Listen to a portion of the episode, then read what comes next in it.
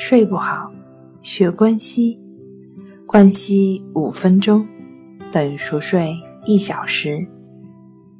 大家好，欢迎来到重塑心灵，我是主播心理咨询师刘星。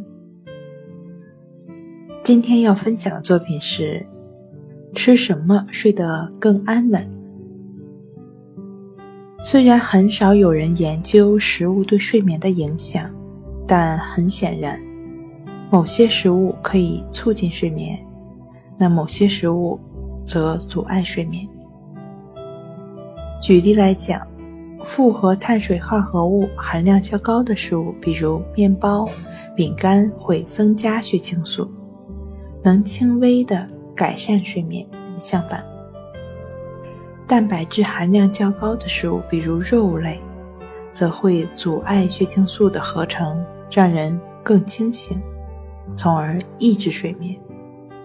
那有研究表明呢，人在吃了一顿蛋白质含量高的午餐之后，会精神奕奕；那吃了碳水化合物含量较高的午餐之后呢，会昏昏欲睡。如果你想睡得更容易，就在睡前一两个小时吃点高碳水化合物，比如高碳水化合物的点心，避免吃高蛋白质的食物。如果你想减少夜间醒来的频率，吃了含碳水化合物的点心就立马睡觉，这会增加夜间血清素的含量，帮助你睡得更安稳。即使睡前吃的点心碳水化合物含量较低，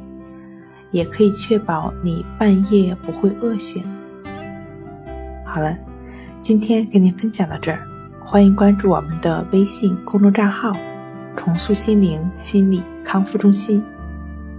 也可以添加 “s u 零一一二三四五六七八九”与专业的咨询师对话。了解失眠的解决办法，那我们下期节目再见。